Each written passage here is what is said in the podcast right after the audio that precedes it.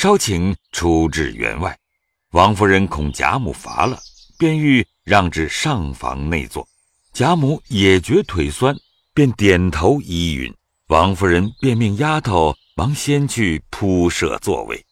那时赵姨娘推病，只有周姨娘与众婆娘、丫头们忙着打帘子、立靠背、铺褥子。贾母扶着凤姐进来，与薛姨妈分宾主坐了。薛宝钗、史湘云坐在下面。王夫人亲捧了茶，奉与贾母；李公才奉与薛姨妈。贾母向王夫人道：“ 让他们小妯娌服侍，你在那里坐了。”好说话。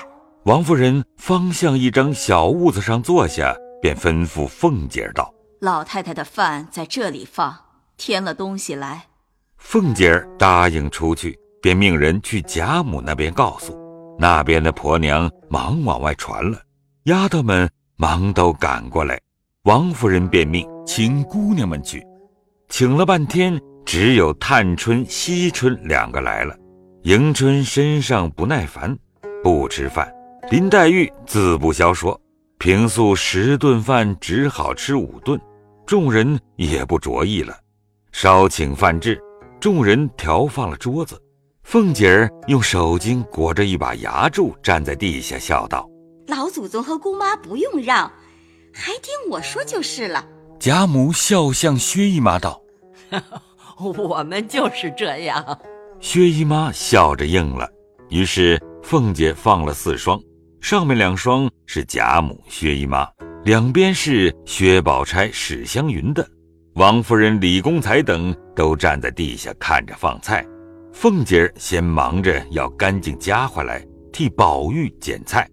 稍请荷叶汤来，贾母看过了。王夫人回头见玉串在那边，便命玉串与宝玉送去。凤姐道：“他一个人拿不去。”可巧英儿和童喜儿都来了，宝钗知道他们已吃了饭，便向英儿道：“宝兄弟正叫你去打涛子，你们两个一同去吧。”英儿答应，同着玉串出来。婴儿道：“这么远，怪热的，怎么端了去？”玉串笑道：“你放心，我自有道理。”说着，便命一个婆子来，将汤饭等类放在一个捧盒里。命他端了跟着，他两个却空着手走，一直到了怡红院门口，玉串方接了过来，同婴儿进入宝玉房中。袭人、麝月、秋纹三个人正和宝玉玩笑呢，见他两个来了，都忙起来笑道：“ 你两个怎么来的这么碰巧？这么巧一起来了？是啊。”一面说，一面接了下来，玉串便向一张褥子上坐了。婴儿不敢坐下，袭人便忙端了个脚踏来。婴儿还不敢坐。宝玉见婴儿来了，却倒十分欢喜。忽见了玉串，便想起他姐姐金钏来了，又是伤心又是惭愧，便把婴儿丢下，且和玉串说话。袭人见把婴儿不理，恐婴儿没好意思的，又见婴儿不肯坐。便拉了婴儿出来，到那边房里去吃茶说话去了。这里麝月等预备了碗箸来伺候吃饭。宝玉只是不吃，问玉串道：“你母亲身子好？”玉串满脸怒色，正眼也不看宝玉，半日方说了一个好字。宝玉便觉没趣，半日只得又陪笑问道：“ 谁叫你替我送来的？”不过是奶奶太太们。宝玉见他还是这样哭丧，便知他是为金钏的缘故，待要虚心下气磨转他。又见人多，不好下气的，因而变尽方法将人都支出去，然后又陪笑问长问短。那玉钏先虽不悦，只管见宝玉一些性气没有。凭他怎么丧棒，还是温存和气，自己倒不好意思的了，脸上方有三分喜色。宝玉便笑求他：“好姐姐，你把那汤拿了来，我尝尝。我从不会喂人东西，等他们来了再吃。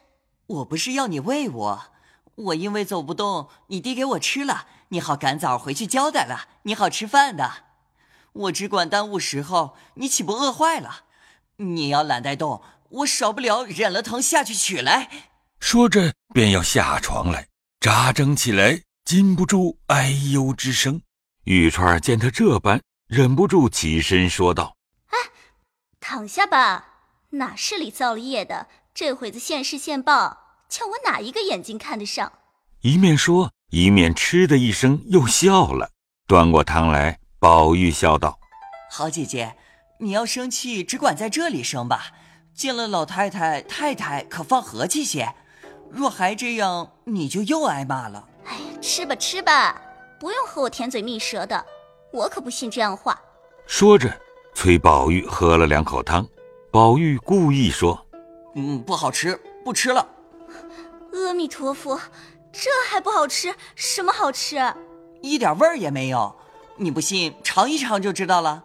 玉钏果真赌气尝了一尝，宝玉笑道：“这可好吃了。”玉钏听说，方解过意来，原是宝玉哄她吃一口，便说道：“你既说不好吃，这会子说好吃也不给你吃了。”宝玉只管陪笑，央求要吃，玉串又不给他，一面又叫人打发吃饭。丫头方进来时，忽有人来回话：“富二爷家的两个嬷嬷来请安，来见二爷。”宝玉听说，便知是通判傅氏家的嬷嬷来了。那傅氏原是贾政的门生，历年来都赖贾家的名士得意，贾政也着实看待，故与别个门生不同，他那里常遣人来走动。宝玉素习醉宴永难蠢妇的。今日却如何又命两个婆子过来？其中原来有个缘故，只因那宝玉闻得傅氏有个妹子，名唤傅秋芳，也是个穷闺秀玉，常听人传说才貌俱全，虽未亲睹，然遐思遥爱之心十分澄净，不命他们进来，恐驳了傅秋芳，因此连忙命让进来。那傅氏原是暴发的，因傅秋芳有几分姿色，聪明过人。那傅氏安心仗着妹妹要与豪门贵族结姻，不肯轻易许人，所以耽误到如今。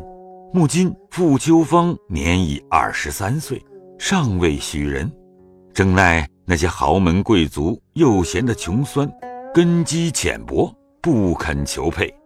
那傅氏与贾家亲密，也自有一段心事。今日遣来的两个婆子，偏生是极无知识的。闻得宝玉要见，进来只刚问了好，说了没两句话。那玉钏见生人来了，也不和宝玉厮闹了，手里端着汤，只顾听话。宝玉又只顾和婆子说话，一面吃饭，一面伸手去要汤。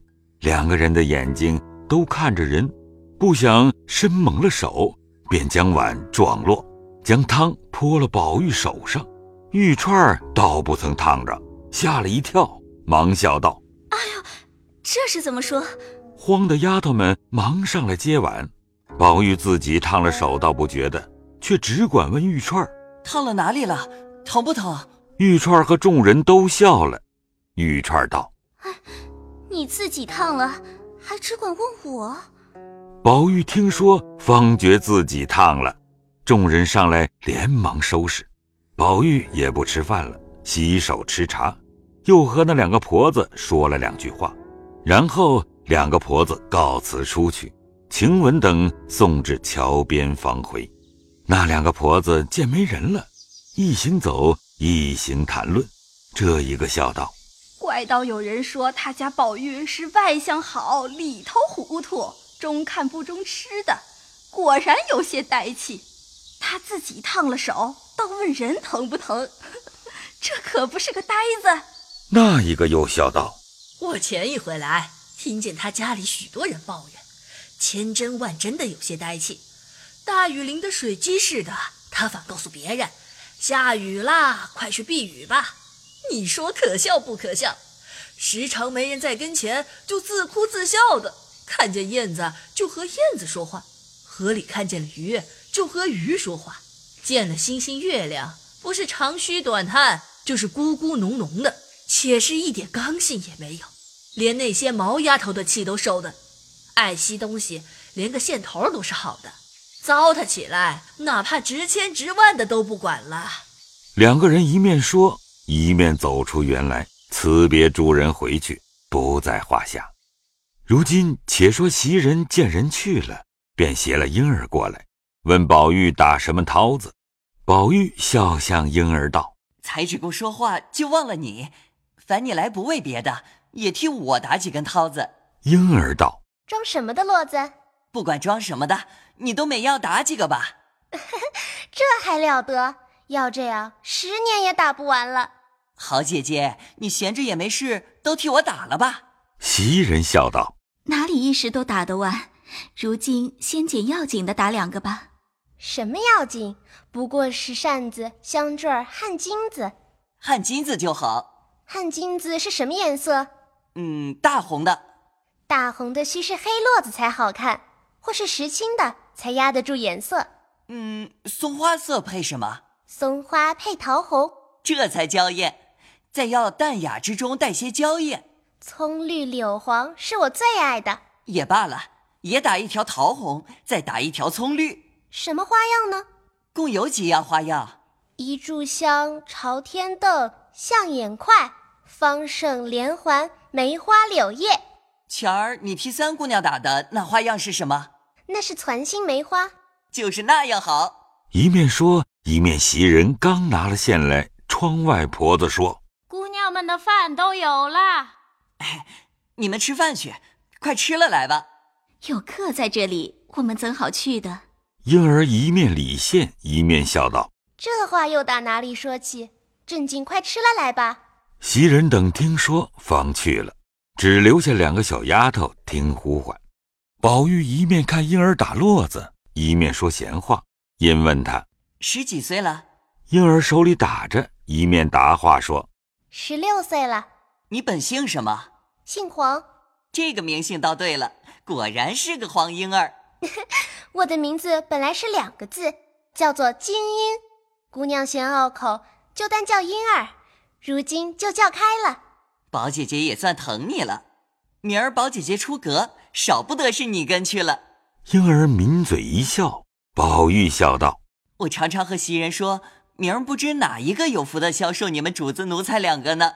你还不知道我们姑娘有几样世人都没有的好处呢，模样还在次。”宝玉见婴儿娇含婉转，语笑如痴，早不胜其情了。哪今更提起宝钗来，便问他道：“好处在哪里？好姐姐，细细告诉我听。”我告诉你，你可不许又告诉他去。这个自然的。怎么这样静悄悄的？二人回头看时，不是别人，正是宝钗来了。宝玉忙让座，宝钗坐了。因问婴儿打什么呢？一面问，一面向他手里去瞧。才打了半截儿，宝钗笑道：“这有什么趣儿？倒不如打个络子，把鱼烙上呢。”一句话提醒了宝玉，便拍手笑道：“ 都是姐姐说的事，我就忘了。只是配个什么颜色才好？若用杂色，断然使不得。大红又犯了色。”黄的又不起眼，黑的又过暗。等我想个法儿，把那金线拿来配着黑珠线儿，一根一根的粘上，打成络子，这才好看。宝玉听说，喜之不尽，一叠声便叫袭人来取金线。正值袭人端了两碗菜走进来，告诉宝玉道：“今儿奇怪，才刚太太打发人替我送了两碗菜来。”必定是今儿菜多，送来给你们大家吃的。不是，指明给我送来的，还不叫我过去磕头，这可是奇了。宝钗笑道：“ 给你的你就吃去，这有什么猜疑的？从来没有的事，倒叫我不好意思的。这就不好意思了。明儿啊，还有比这个更叫你不好意思的呢。”袭人听了话内有音，素知宝钗不是轻嘴薄舌奚落人的，自己方想起上日王夫人的意思来，便不再提，将菜与宝玉看了，说：“洗了手来拿线。”说毕，便一直出去了。吃过饭，洗了手，进来拿金线与婴儿打络子。此时，宝钗早被薛蟠遣人来请出去了。这里，宝玉正看着打络子，忽见邢夫人那边。遣了两个丫鬟，送了两样果子来与他吃，问他可走得了？若走得动，叫哥儿明儿过去散散心。太太着实记挂着呢。哎，若走得了，必请太太的安去。疼得比先好些，请太太放心吧。一面叫他两个坐下，一面又叫秋文来，把才那果子拿一半送与林姑娘去。秋文答应了。刚欲去时，只听黛玉在院内说话，宝玉忙叫：“快请！”要知端地，且听下回分解。